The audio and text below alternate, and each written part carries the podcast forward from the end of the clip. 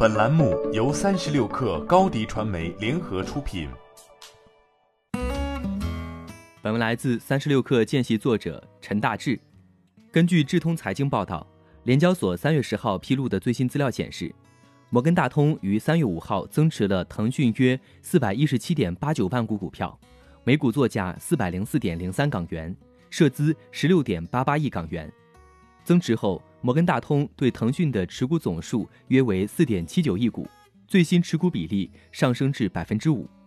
除了摩根大通，腾讯近来被多家国际投行看好。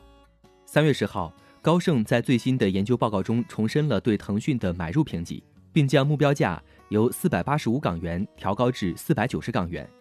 高盛主要看好腾讯的游戏业务。认为今年上半年有望上线的《地下城与勇士》手游和明年推出的《英雄联盟》手游，将是腾讯游戏2020年下半年至2021年的主要增长催化剂。该行援引市场数据表示，上述两款端游过去三年在全球吸引了共计约十亿的注册用户，流水超过了八十七亿美元，约合六百零四亿人民币。短期来看，由于疫情影响了企业及线下消费活动。腾讯旗下广告及支付业务的收入增长将放缓。三月四号，野村证券将腾讯二零二零二零二一财年的收入预测上调了百分之一，目标价由四百三十七港元调至四百四十港元。报告中，野村证券对腾讯即将发布的二零一九年第四季度业绩作出前瞻，预期腾讯 Q 四收入将同比增长百分之二十四，至一千零五十亿元。每股盈利同比增长百分之二十八，至二点六四元。具体到各业务板块，野村认为，得益于和平精英及与 Supercell 整合等因素，腾讯手游收入有望维持强势增长，带动整体游戏收入增长百分之二十一。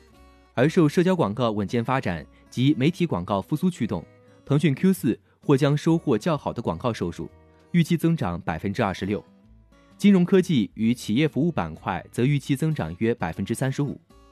回顾上一季度业绩，腾讯游戏、广告、金融科技与企业服务三大板块的收入增速分别为百分之十一、百分之十三、百分之三十六。这意味着市场预期腾讯 Q 四的游戏和广告业务将大幅回暖。截至三月十一号，彭博跟踪的五十九位分析师中，五十一位与腾讯买入评级，八个与持有评级。无卖出评级。欢迎添加小小客微信 xs 三六 kr 加入三十六氪粉丝群。高迪传媒，我们制造影响力。商务合作，请关注新浪微博高迪传媒。